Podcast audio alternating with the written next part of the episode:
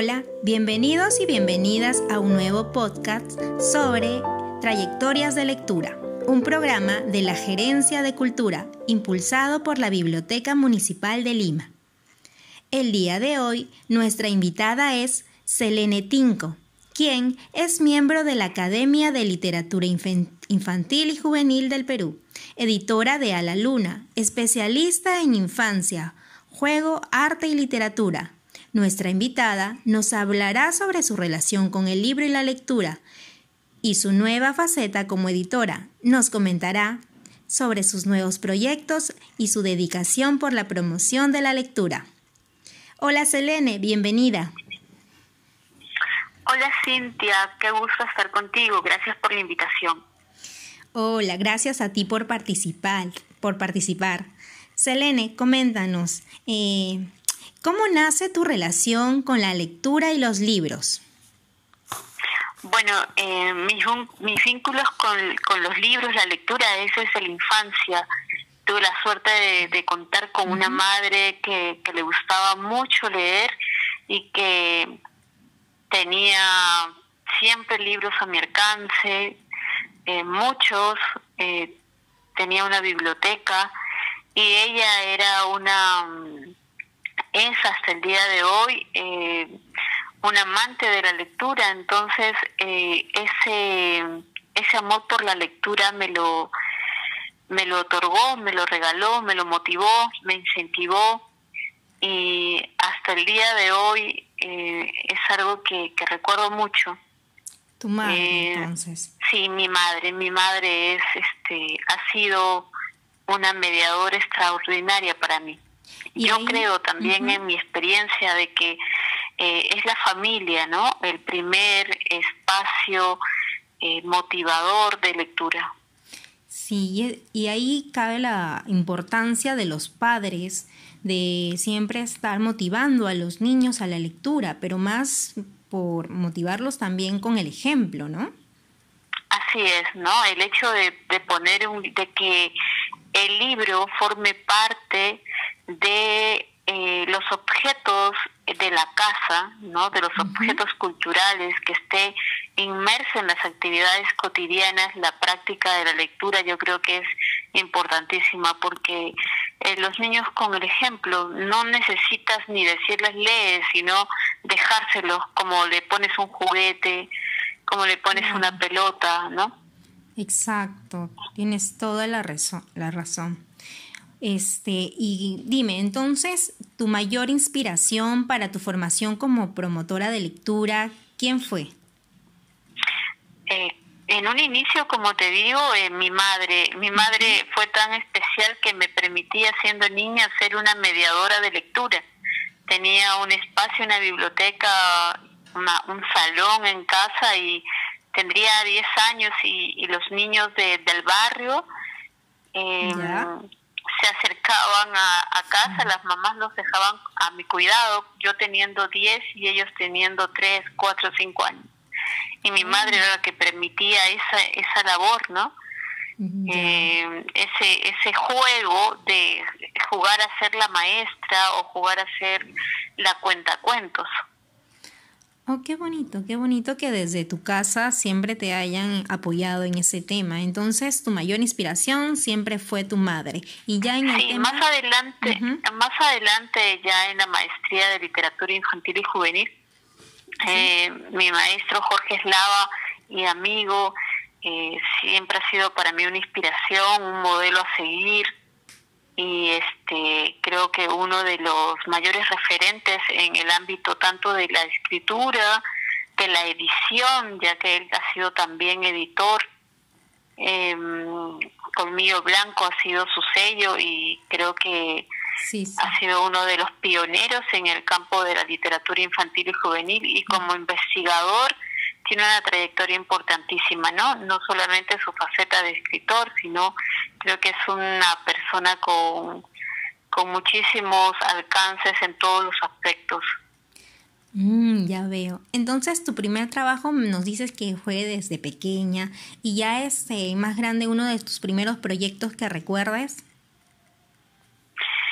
Eh, formé una escuela em, en Los Olivos, es una escuela que tiene el nombre de Crecer. Y este es una escuela donde he podido combinar todos los, mis estudios. Yo soy psicoterapeuta, especialista en lenguaje, tengo una maestría en literatura infantil y juvenil, un diplomado en educación por el arte y bueno, toda esta experiencia se, se junta y sale este proyecto de la escuela que, que es una escuela en la que se trabaja con múltiples pedagogías vinculadas a la creatividad, al juego, eh, como la pedagogía Waldorf, la pedagogía Reggio Emilia. Entonces, este, ese es mi mayor proyecto y dentro de la escuela tenemos paralelo una sala de lectura que es la sala de lectura Vallecito. Ah, em, entonces son dos proyectos que se hermanan, siempre hemos concebido la, la escuela, este espacio de crecer como un centro cultural, ¿no? Como un espacio de cultura, de promoción tanto del arte, eh, de la literatura en general y, y de la infancia. Es, esta es un espacio para este es un espacio para niños de 2 a 10 años que es la etapa más importante para poder cultivar la formación lectora, ¿no? Así es, ¿no? Nosotros creemos en los múltiples lenguajes, múltiples, totales, ¿no? Creemos que los niños leen desde muy temprana edad, que aprenden a decodificar este, desde muy temprana edad y luego más adelante recién se da la decodificación del texto, pero ellos van leyendo imágenes, cuerpo, gestos, miradas, este, ¿no? Una de las formas de leer también este, hablamos de que la primera forma de leer es la escucha, ¿no? Escuchar. Ya, claro, cuando hay una narración del cuento, los niños van escuchando también. Exacto, entonces primero es afinar ese oído, ¿no? Y entrenar todas otras formas de decodificar. Las imágenes, por ejemplo. Y poco a poco, y bueno, tú nos cuentas que en este proyecto tú pudiste emplear todo lo que, tus conocimientos y ponerlos en práctica. Así es, sí. Me parece muy bonito el proyecto. Sí, sigo formándome, ¿no? Sigo formándome, sigo estudiando. Eh, Realmente este, el trabajo de investigación en este campo nunca acaba. Nunca acaba, ¿no? Las neurociencias, eh, el aprendizaje. El lenguaje, la etiología del lenguaje que tiene muchísimo que ver con la lectura y con la escritura, ¿no? Que son eh, actividades intelectuales superiores. Sí, es muy Entonces la formación es siempre constante. Sí, tienes toda la razón. Y es así que, bueno, como tú estás dedicada a la promoción de la lectura, que comienzas a crear tu propia editorial, ¿es verdad? Sí, eh, tanto mi socia Yomar Dua como mi persona tenemos eh, un sello editorial eh, que es que era uno de nuestros de nuestros objetivos, nuestras metas. hace cinco años teníamos el proyecto, pensábamos que había un nicho que no se estaba trabajando y que era el acercar el patrimonio cultural a los niños, ¿no? Y ya sea a través de nuestra, de la visibilización de las lenguas originarias, de los grandes maestros. Entonces, este, el sello a la luna eh, tiene una primera publicación en el 2018 y bueno, de ahí hemos continuado eh, creando. Nos ha traído grandes este realmente nos ha, hemos tenido grandes satisfacciones, ¿no? Nuestro libro Julio Galvez y la piedra de Huamanga quedó en la lista de honor de IBI, que es el organismo más importante en cuanto a la literatura infantil y juvenil en el mundo, y quedó en la lista de honor del 2020. Entonces, este, sí, estamos muy contentas por las, sí, exacto, por la acogida, ¿no?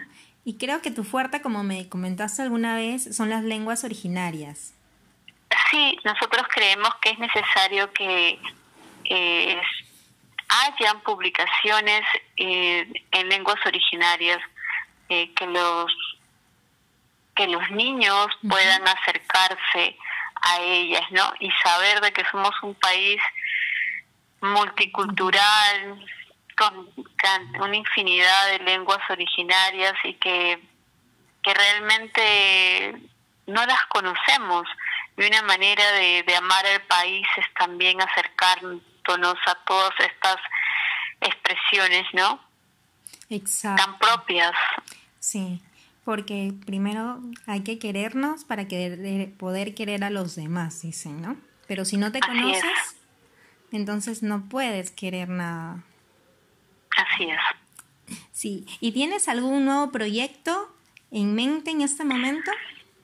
Bueno, nosotros estamos realmente, eh, hemos estado publicando en libros en versiones digitales. Sí. Eh, estamos, seguimos trabajando en ello.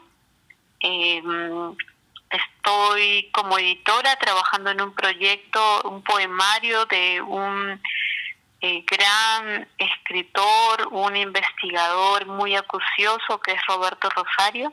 Mm, y estoy, estamos este, publicando, vamos, estamos trabajando en la edición de, de un poemario de su autoría.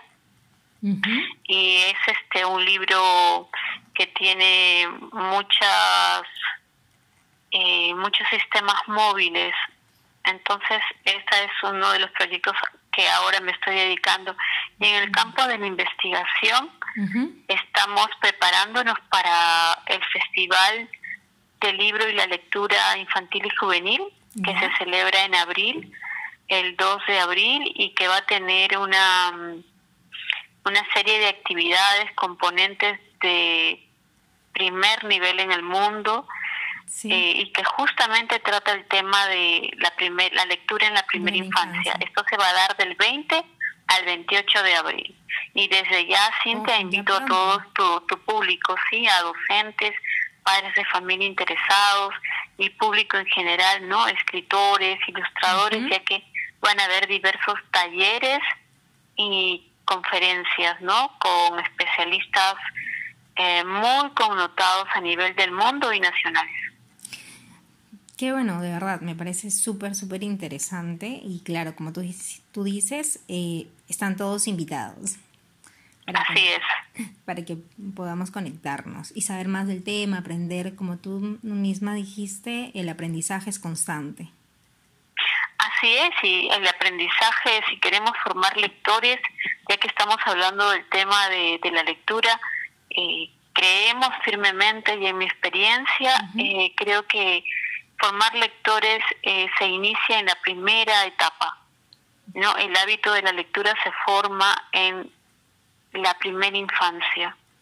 Sí, entonces hay que estimular a los niños correctamente para que puedan, eh, puedan seguir con este hábito.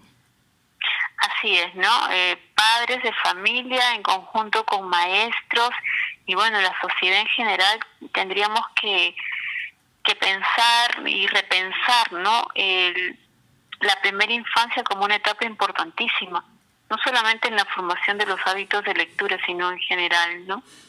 Sí, es verdad. Los valores, el tema de la educación, porque los valores comienzan en casa. Así es. Y bueno, y con esto de la virtualidad es también más hay menos interacción de los niños, pero más conexión virtual. Es súper extraño. Sí, bueno, es una, esta es una herramienta que nos queda, ¿no? Eh, en la primera infancia no es lo ideal.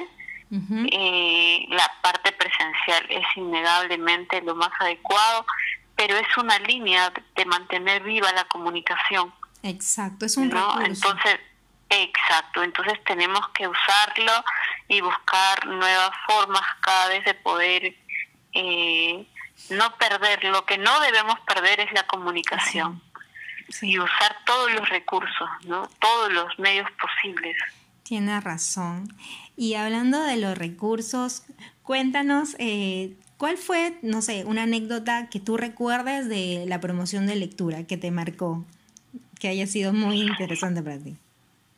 Sí, mm, siempre lo que más recuerdo es la cara de los niños cuando eh, nosotros dejamos que los niños puedan seleccionar los libros que ellos quieran, ellos los revisan, ven las tapas, eh, se comentan entre, a pesar de que son pequeños, eh, ellos mismos se sugieren, dicen, este, este es el mejor, o tenemos libros que teníamos, eh, que los teníamos duplicados porque sabíamos que para ellos era ese el mejor y entonces siempre estaba en faltante.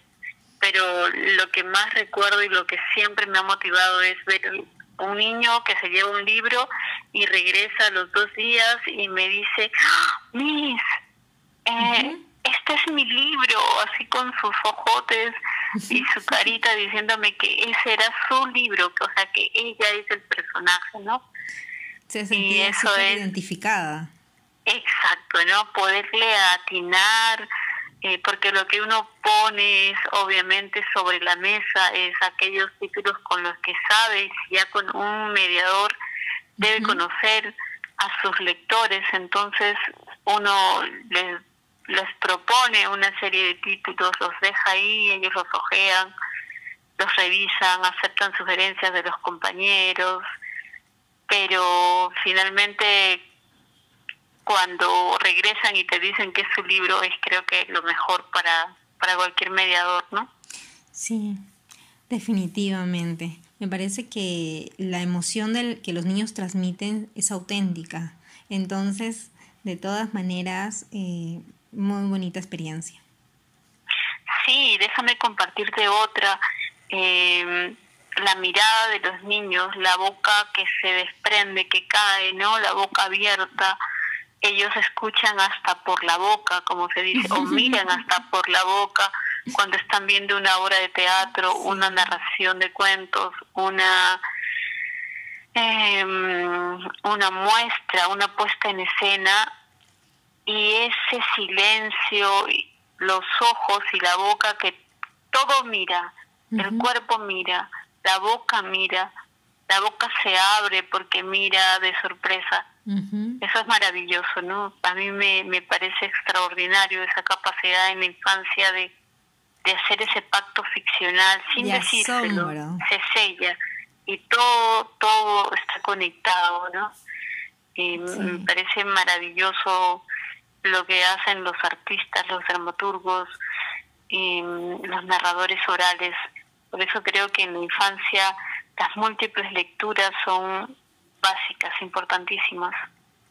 Sí, Llenar a los niños de estas experiencias es posibilitar de allanar un camino para su lectura convencional. Definitivamente que sí.